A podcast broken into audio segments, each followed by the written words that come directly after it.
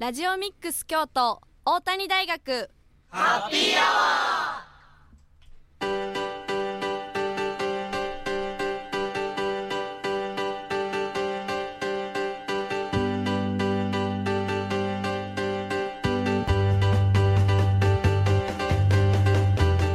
ー FM870 ラジオミックス京都。ここからは大谷大学ハッピーアワーのお時間です。これから19時50分まで大谷大学でまちづくりを学ぶメンバーが大学周辺の楽しくて役に立つさまざまな情報を皆様にご紹介いたします。またこの番組は再放送もお送りしております。木曜日の午後11時からと週末土曜日曜の午後10時から再放送しているのでそちらも合わせてお聴きください。皆さんこんばんは。本日のパーソナリティは3回生の松倉弘人と教員の赤澤清隆です。よろしくお願いします。よろしくお願いします。はい。ということで今週めちゃめちゃ寒いですね。そうやな。もう雪もなんかいつぶりに見たやろこんなに積もるみたいな。ぐらい降ってて、うん。うん、まあそんな季節になったんやと思って、うん、まあ今ねあの受験生が頑張ってる頃やと思いますけど、まあねちょっと僕も今回でラジオ卒業ってことなんですけど、ね、はいはい。ラスト1回。めっちゃ緊張します。ラストってことで。2年半ですかね、うん、大体。やってきましたけど、うん、ちょっとは成長しましたかね先生から見て。いやそれはまあ今日の放送が終わってからの。判断でということでいやまあでも初めはねもなんか汗だらだらかきながらなんか 喋ってた記憶があったんでまあ、うん、それに比べては喋れるようになったかなって思うんですけどね。はい。ちょっと詳しい感想とかはエンディングでまだ話そうと思うんですけど、はい、まあ最後っていうことで、はい、今回の曲4曲選ばせてもらったんですけど、ね、学生が、ね、はい、あの放送中の曲は選んでるんですけれども。なんですけど、まあ、ちょっと今回好きな曲4曲ってことで、うん、冬に全く関係ない曲とかも入ってるんですけど ぜひお聴きいただければなと思います。はい。番組では皆様からのメッセージもお待ちしております。メッセージは番組公式 Twitter のアカウントまでダイレクトメッセージをお願いします。Twitter アカウントはアルファベットすべて小文字できたきたアンダーバー大谷ですまた Facebook ページもありますのでそちらもご覧ください。それでは1曲お送りします。愛子で花火。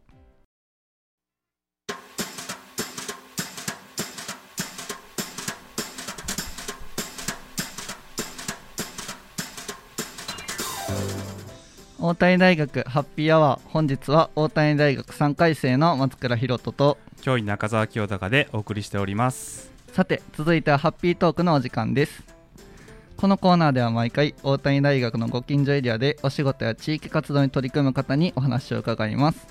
本日のゲストは大谷大学指導ゼミの熊谷壮太君。横山元樹君です。こんばんはよろしくお願いします。よろしくお願いします。はい今回は同じ大谷大学のちょっと後輩のゲストってことでいつもより柔らかめにいきたいなと思います はい。ではまず早速なんですけど皆さんがゼミで活動している中川学区の暮らし再発見プロジェクトについて教えてください。はい、えーと、私たちが所属する指導ゼミでは中川学区のクラス再発見プロジェクトをもとした活動をしています、えー、このプロジェクトでは、えー、京都市北区にある中川学区という中山間地域に住む住民の方々の調査を2015年から18年まで実施させていただきましたそして地域の祭りなどの共催参加、えー、学生主体のサロンなどの実施を行ってきました。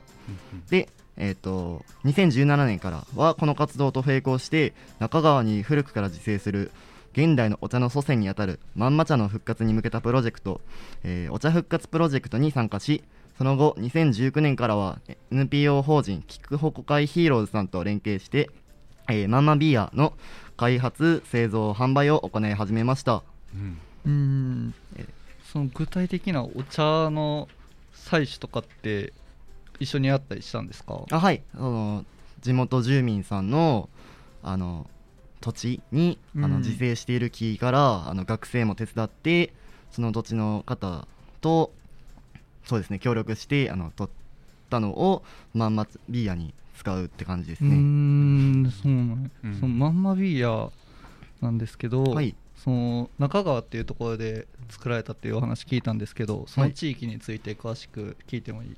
はい。はいわかりました。えー、っとねさっき、えっと、熊谷君のお話にもあったんですけど、はい。中川っていう地域はですね、いわゆる、えっと、中山間地域ですね、えっとまあ、山の中にある町なんですけど、うんうん。中川は、えっと、古くですね古くは、えっと、宗蓮寺の宗蓮寺っていうお寺があるんですけどそこのお寺の方々のうん。世話役の方々が住んでいた地域やったんですよね、で、えっと、このために太古に中国から伝来した頃のお茶、えっと、つまりまんま茶が残っていたであろうと言われているんですね、うん。で、えっと、近代、えっと、近年は、えっと、北山杉の名産地としてとても有名な地域やったんですよね。で、えっと、山へ山へ入り、えっと、休憩の時にまんま茶が飲まれていたと言われています。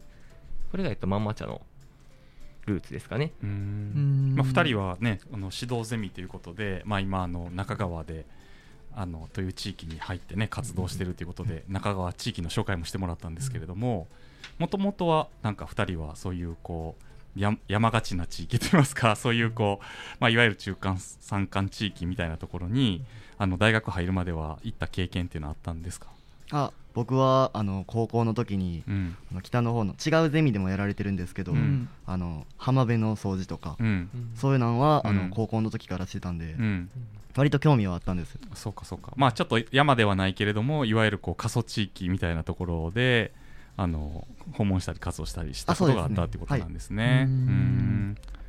そうか。もともとなんかこういう過疎地域とかあのそういう地域に関心があったんですか？ああそうですね。はい。そういうのに興味を持ってこの大学とこのゼミを選んでって感じですね。うん。横山君はなんでこのゼミに入ろうと思ったんですか、そうですね。僕の、えっと、ひいおばあちゃんうん。が、えっと、広島県に住んでるんですけど、うん。住んでるとこがめちゃめちゃ田舎で、うん。ほんまにもう、えっと、もう近くのスーパーとかでも車で30分とか、うん。もうめちゃめちゃ山の中で周りの家もほんまにそのひいおばあちゃん家の家以外ないみたいな場所で、そこにもよく、まあ、よくっていうかまあ長期休みのために行かし行ってたんで、うん。それでちょっともうそういう地域には興味があったっていうのはありますね。うーん。なるほど。実際に活動してみてどうですか？そうですね。やっぱりもうその中川の地域に行かしてもらうたびに、ほんまに車でも3 4 0分とかかかるんですけど、うん。うん。僕らはそのたまに行くからそれでいいと思うんですけど、うん。ほんまに現地に住んでる人とかってめちゃめちゃ不便やと思うんですよね、周り本当にもう自販機すらその地域の中に1箇所しかないような場所なんで、買い物行くとかなったら本当に車は必須ですし、っうん。てなったらやっぱり住むってなったらめちゃめちゃ不便なのかなって感じますね、うん。なんかちょっと僕のお父さんのおばあちゃんの方うん。のところもめっちゃ田舎で コンビニまで30分とか。いやでも逆にそういうところの方がなんかゆっくり過ごせたりとか、うん。まあ、田舎ながらのねなんかいいなって思うところもありますよね。ね空気も綺麗だしねなんかちょっとうん。なんか和やかな 気分に行くとなりますよね。本当まあ3 4 0分かかれてたけど逆に言うと3 4 0分車で行けばなんかほんまに別世界みたいな、うん。ね、という意味ではすごく都会にも近いんだけれども、まあ、そういうこうちょっと人が少ないこう山の静かな地域が、ね、あるっていうのがすごいこう不思議な感じしますよね。その実際に中川に行ってその現地に住まれてる方からどういうお話とかされたりするんですか、現地に住まれてる方どういうお話？うん交流する上でですか、うん。交流する上ではそうですね。あの先ほども少しお話しさせていただいたんですけどそのサロンもしててうん。そのサロンそのサロンとかではその学生でどういう勉強してるのとか、うん。そういう日常会話を主とした会話とかですね、うん。あとはそうですね。でもそういうのが主ですね、うん。やっぱりあのお話しする場面も多分現地の方からするとうん欲しいと思うんで、それはまたいい効果かなとは僕は思ってますね。そうやな、うん、なるほど。ありがとうございます。はい。先ほどお話にいっぱい出てきてるマンバビーアについて詳しくお聞きしていいですか？はい。あちょっと長くなっちゃうんですけど、はい。えっと、先ほど少しお話しさせていただいた内容から深掘りする内容にはなってしまうんですけど、えっと、古来の日本に中国から伝わったお茶の遺伝子がそのまま、えっと、遺伝子組み換えがなされていないそのままのお茶ということで、えっと、まんま茶と,、えっと呼ばれるようになったお茶です。えっとそれを中川の水田さんという方が現代にも復活させようと始められたのが、うん。お茶復活プロジェクト。これも先ほどお話しさせていただいたものですね、でそのまんま茶はそのまま飲むと現代の私たちがあまり飲みられているお茶よりも渋みが強くてうん。好まれない傾向にあるんです、えっ、と実際にゼミ内でもお茶として飲んだことが23回あるんですけどこの1年で、うん。えっと、私はまだ飲めるなと思ったんですけどそれ以外の学生はうーんって感じだったので。えっとでなんで、えっと、ビールとお茶を合わせればその若い人にも飲みやすくなるんではないかっていう考えのもと、えっと、まんま茶まんまビアの、えっと、製造と開発が始まりました、うん。えでちなみに使われているまんまビアの茶葉はもうさっきも言っちゃったんですけどその中川学区に自生している木のものを使っていて、うん。その茶葉の採集は、えっと、5月と、えっと、今年は11月とうん。2回行わさせていただいて、えっと、山の急斜面に生えているんで作業がとても大変で過酷なものでした、えー、となおかつその新芽の部分をなるべく取るようにしてあの甘みがなるべく出るようにする作業があったんですけどそれも大変でしたね。うんなるほど。そのもう2人はもう二十歳にはなってる。僕はなってます。僕はまだですね。あじゃあ完成したやつは飲めてはない。そうなんですよ。だからもう作るだけ作って飲めてないような状況なんで感想の語り合いとかができないんですよ。あ なるほど。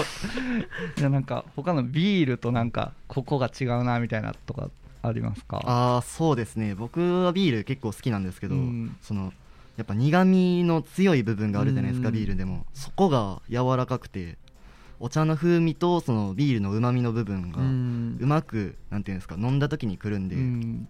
飲んだ時からその喉越しとその残りまで全体的にお茶とビールのいいとこ取りみたいなのなんで、どちらも苦手な方にもすごいおすすめできる商品になってます、うん。そうね。ちょっと僕ビール結構苦手な方で めっちゃ苦くて飲めへんなって思ってね。結構じゃあその初心者の人でも飲みやすいって感じ。そうですね。うん。ねうんクラフトビール自体の甘さみたいなのに、まあ、ちょっとこう、うん。お茶の苦みみたいなのが入ってるんだけど、そういうねあの甘みのある甘みもあって苦みもあるっていう感じですよね、うんそうそういう感じですね。うんうん。なるほど、はい。ありがとうございます、はい。ではね後半では、あのその作ってる時の大変さであったり、はい。お聞きしたいと思います、はい、ありがとうございます。それではここで1曲です。日向坂46で「そんなことないよ」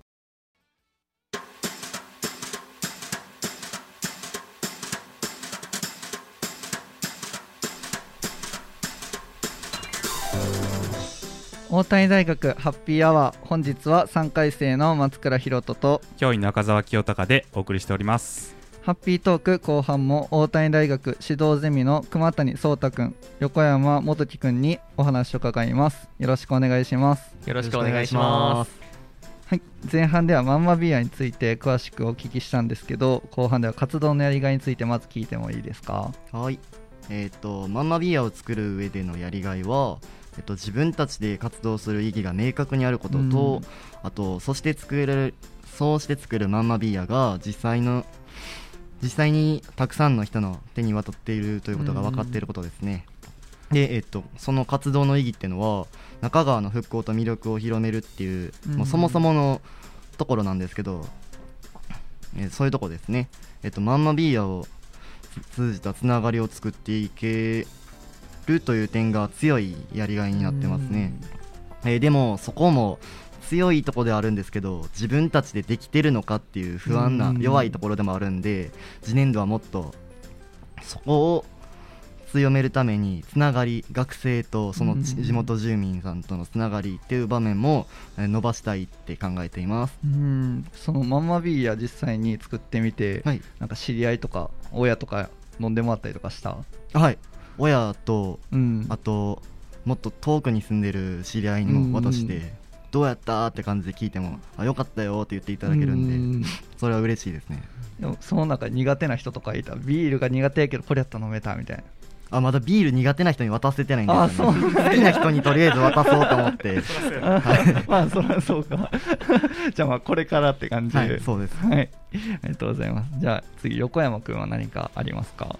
えーっと僕はその、えっと、ビールを親に飲んでもらったんですけど、うん。僕の親めちゃめちゃお酒好きであそうなんや。本当にもう毎日毎日飲んでもう休館日っていうのがないぐらい飲んでるんですけど、まあ、2本家に持ち帰って、うん。その2本とも1日でなくなったんですよ だから父親母親で1本ずつって思ったんですけど、母親が父親が帰ってくる前に飲み切っちゃって だからそのもっといっぱい感想聞きたかったのに、母親が全部飲んじゃったんで ちょっと悲しかったですね。いやでもそれぐらいいっぱい飲めるぐらいごくごくいっちゃうそうですね。だからもううん。言ってね若も若い人も飲みやすいようなやつなんで、まあそうですね。次々、うん。次。々はちょっと良くないかもしれないですけど。飲みやすいかもですね。まあそうですね。ビールなんで5%ありますから。そうですね。割と割とちゃんとありますからね。割とちゃんとあるんで、まあ、でもそれぐらい飲みやすいってことで。そうですね。はい。ありがとうございます、はい。その作る過程でいろいろ大変やったこといっぱいあると思うんですけど、その中でなんか一番記憶に残るようなこととかってありますか？そうですね、えっと、実際お茶の葉っぱ摘みに行った時に、うん。やっぱあのさっきもお話あったようにめっちゃ山の中なんで、うん。割ともう本当にもう森木をかき分けて入っていくようなとこもあるんですけど、やっぱりあの虫ってどうしてもいるもんで、お茶の,、まあその場所的にもその昼であったり毛虫っていうのがいっぱいいるんです、でなちょっと一番怖いんがあの蜂がめっちゃいるんですよ。いるよな。なんかあのお茶のお茶の花ってめっちゃ蜂寄るんかわからないですけど、本当にオオスズメバチとかめちゃめちゃいて、もう本当にもう数十センチの距離にいるんですよね、うん。だからもう場所によってはもう僕とかめっちゃそれにビビってお茶の葉っぱを集めるめっちゃ遅くなっちゃったりして、うんちょっと申し訳なかったですね。であとまあポップえっとそのビールのポップの制作とかなんですけど、うんうん宣伝用のね。そうですね、うん。はい。えっと、それ以外、えっと、ポップの作り方とかを学ぶときうん。にさまざまな、えっと、規定っていうのがあるんですよね、うん。めっちゃ細かく決められててそういうのを、えっと、合わすように調整したりであったりとか、えっと、あとはまあ販売戦略ですね、うん。そちらの方を考えるのがとても難しくて、まあ、そういうのを今のうちから経験できてるのはとてもいいことなのかなっていうふうに思いましたね。うん。あとはまあどうすればもっと、えっと、新たな顧新しい、えっと、顧客の人を、うん。えっと、開拓できるのかっていうのも、えっと、熊谷君とかとよく考えるんですけどそちらも本当にめっちゃ難しくて、うん。でもまあ難しいですけどやりがいはやっぱりありますよね。うん。なるほど。そのお茶摘みに行く時って何日ぐらいで行くんですか？えーっと大体2日間ですかね、うん。2日間の工程で、まあ、やることは大体一緒なんですけど、お茶の葉っぱ摘んで、あとは、えっとまあ、実際に、えっと、お茶の葉っぱをいるんですけど、うん。っていう作業もありますね。泊まりで行ってって感じ。いや、泊まりではないですね、あもうバラでもうん。1日1日行って帰っての繰り返しでっうん。ていう作業ですうね。ん。なんとなくなんか茶畑って言ったらねこう平地でこう、うん作業茶摘みしてるみたいなイメージあるけど、うん。その中川の原種のお茶ってほんまにこう森みたいな急斜面のところのうん。斜面のところにうん。生えてるから、まあ、お茶摘みっていうよりはもう半分登山みたいなところありますようね。んだ多分松倉君が実際に見にすると、うん。これ本当にお茶ってなる いやでも今話聞いてた中で一番ちょっと大変やなと思ったら虫です 虫めっちゃ苦手ででもその中で結構急なところで取るってことですよね、いやめっちゃ大変やなって思いました。横山君逃げ回ってましたから。いや絶対僕もそうなるなって思いながら聞いてましたね。はい、で経営戦略もしてるってことなんですけど、うんはい。今回で何回目の発売になるんですか？今回でえーっと5回目ですかね通算。うーん。なんですけどその新しい顧客の方っていうのをうん。取り入れるんがまた難しくて、SNS とかの広報とかもしても、そのなかなかフォロワーが伸びないとかいいねが伸びないとかで、うん。うんこれはどうしたら広まるんかなっていうのを考えるのがうん。本当に難しくて、実際のなんていうんですか販売スタッフになったような気持ちでやってましうん。今なんかちなみに新しい案とかってあるんですか？た新しい案ですか？あのーちょっと前に考えたのは、うん。あの Facebook をやめてインスタに注力しようっていう、インスタのハッシュタグとかをつなげて僕インスタ結構見るんですけど、うん。そのインスタのハッシュタグとかでいろんなあのご飯であったり、うん。その観光地であったりっていうのを新しく見つけるんでそういうところとかからうん。伸ばすんがいいんじゃないかなって思ってるんですけど、うん。それもまた難しいとこかなとは思ってます。やっぱそのインスタを始めるっていうことは若い人を新しくと取り込んでいきたいっていう感じなんかな。あそうですね。うん。まあそれやったらなインスタとかやったらその茶畑のなんか景色とかおしゃれなの乗っけたらいろんな人見てくれること多いやろうしな。そうですね。もうあの既存であるんですけど、うん。調べていただいたら出てきます。じゃあ大谷大学ハウスって調べていただいたら。じゃあそれをねぜひ見ていただいたらいいなって思います、お願いしお願ます。い。しますでは最後にですね改めてマンマビーヤの PR についてお願いします。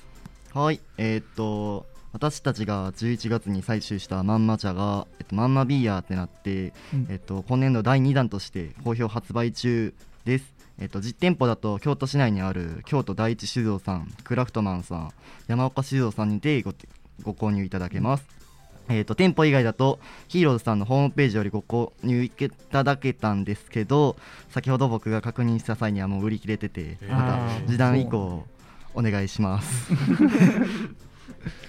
はい。えっ、とでもそのヒーローズさんの他のビールも美味しいのでぜひうん。よろしくお願いします、はい。ではねちょっと気になる方は調べていただいて。はい。はい、おぜひ買って願いただければなと思います。はい、それではちょっと最後にですね、そそれぞれお二人の目標についてお聞きしてもいいですか？はい。えっ、とこの活動を通じて、えっとさらなる中川の魅力発信に努めていって、えっと、先ほどと重複した内容にはなってしまうんですけどまんまビアのさらなる顧客獲得と販売戦略を練ってその次年度以降は今年を超えるような活動にしたいと考えております、ありがとうございます。そうですね、えっと、僕はちょっと、えっと、熊谷君とちょっとかぶってしまう内容にはなるんですけど、やっぱりこのまんまビーヤの活動を通して、もっと多くの人にうんうん中川について知っていただけたらなっていうのいうふうに思うのと、えっと、僕自身の方もですね、もうこの活動も、えっと、ずっとできるわけではないので、自分、この限られた時間の中で、よりいいことを自分の中に吸収できるように頑張っていきたいなと思います。まあとりあえず二十歳になってビールを飲めるようになって。そうですね、だからもう、僕、えっとまあ、自分のことなんですけど、誕生日が次3月なんで、うん。うん。そこを超えたら飲めるようになるので、うん、そそれのそこで飲んで、みんなと感想を語り合いたいなと思います。でもまたなんか新しい情報とかあったら、またラジオに出ていただいて、はい、ぜひぜひお願いします。はビールの感想また教えてください。はい。はい。ハッピートーク、本日のゲストは大谷大学指導ゼミの熊谷壮太くん、横山元樹くんでした。ありがとうございました。ありがとうございましたありがとうございました以上、ハッピートークでした。世界の終わりでサザンカ。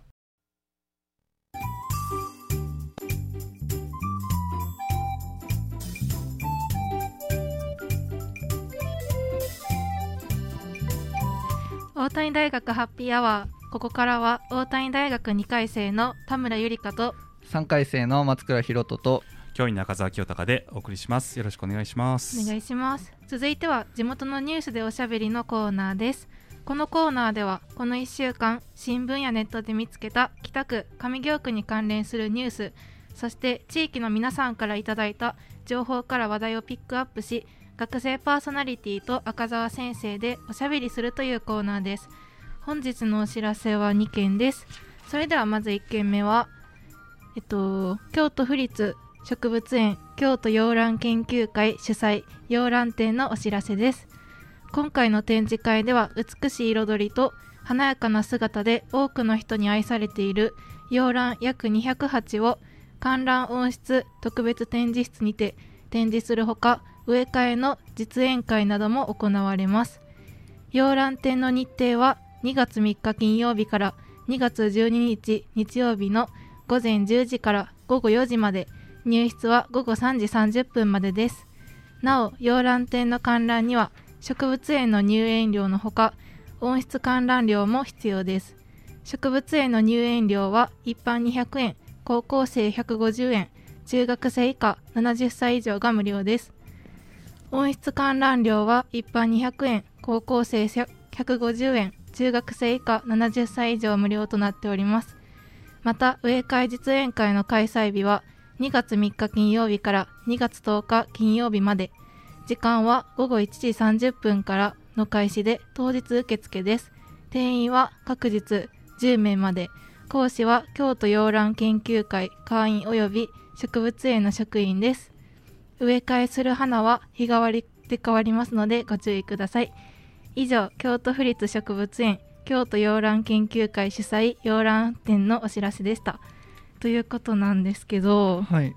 あの展示されてるだけじゃなくて植え替えの実演会もあるっていうことで、私小さい時から、うん。その土うん。と植物と野菜っていうんですかね、をなんか育てたりするのがすごい好きなんですけど何育てたことあるん？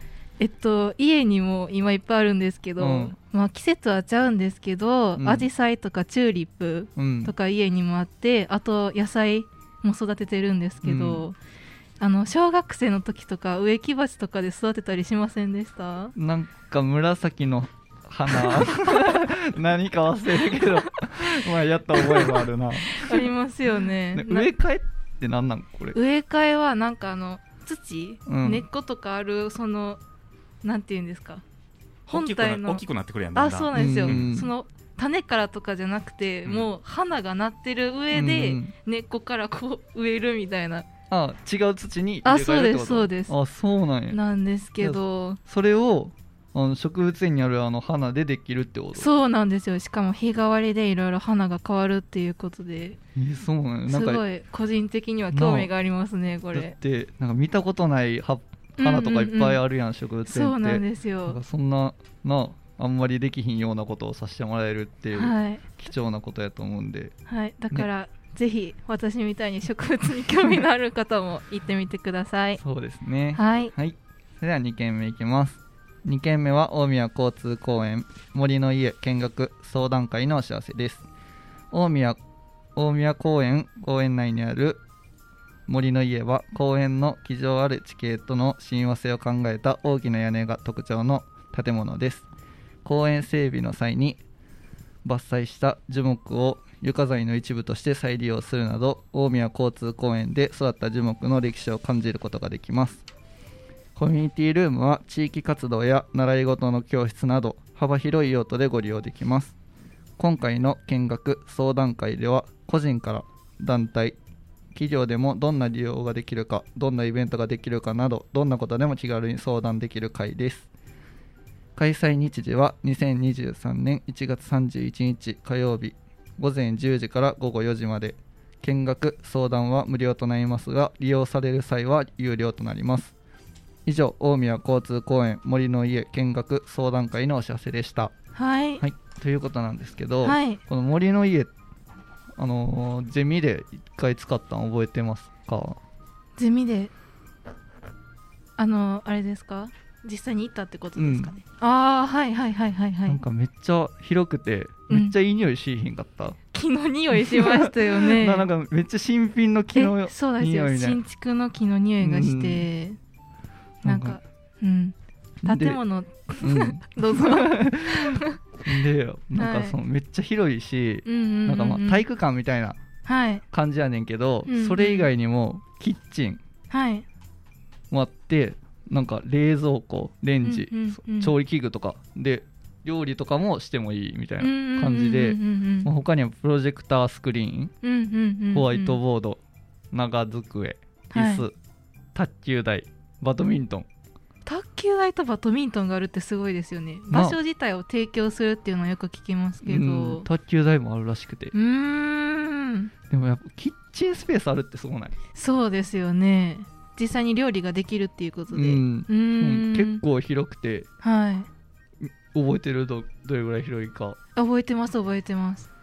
なああんなししかもパーティーみたいな。でできる、まあ、時間制限はある、やけど。まあ、それでもね昼まで楽しんだりとか、ねお花見シーズンとかね使えると思うんで、うんうんうんぜひちょっと気になる方は見に行ってもらえたらなと思います、はい、お願いします。以上地元へニュースでおしゃべりでした。ではここで1曲です。乃木坂46でさよならの意味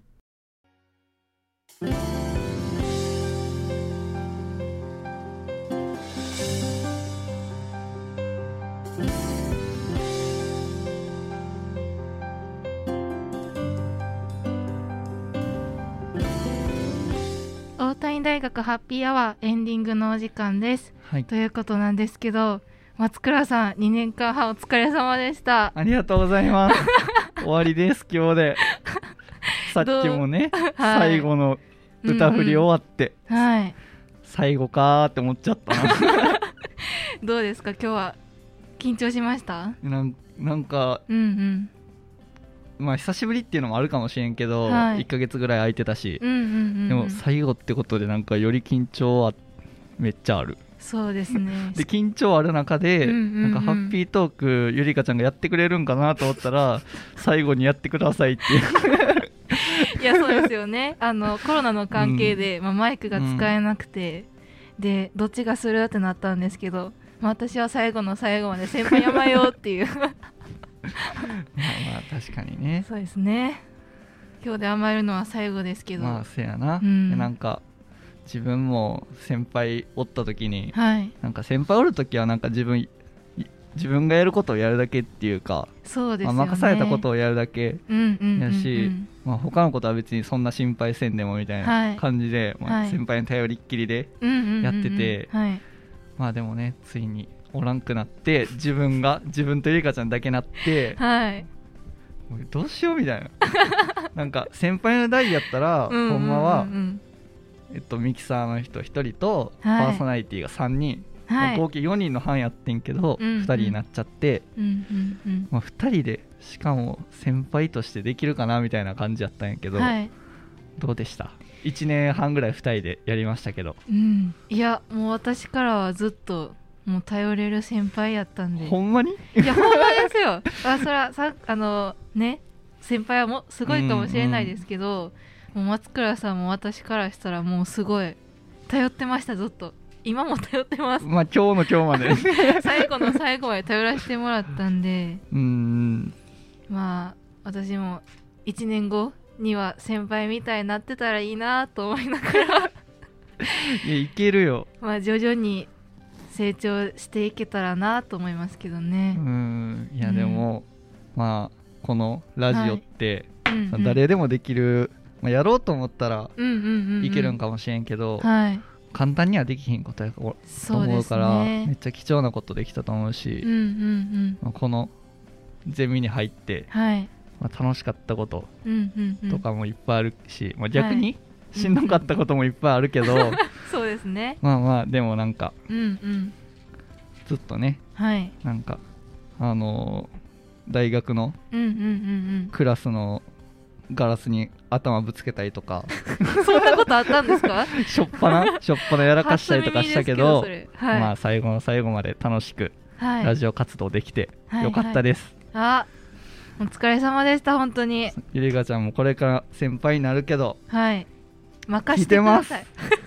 頑張ってくだ毎さい。回聞いてくださいね。絶対聞きます。はいお願いします。はい。大谷大学ハッピーアワーいかがでしたか？今夜のお相手は3回生の松倉弘人と2回生の田村ゆりかと教員中澤清隆でした。それでは皆さんさようなら。さようなら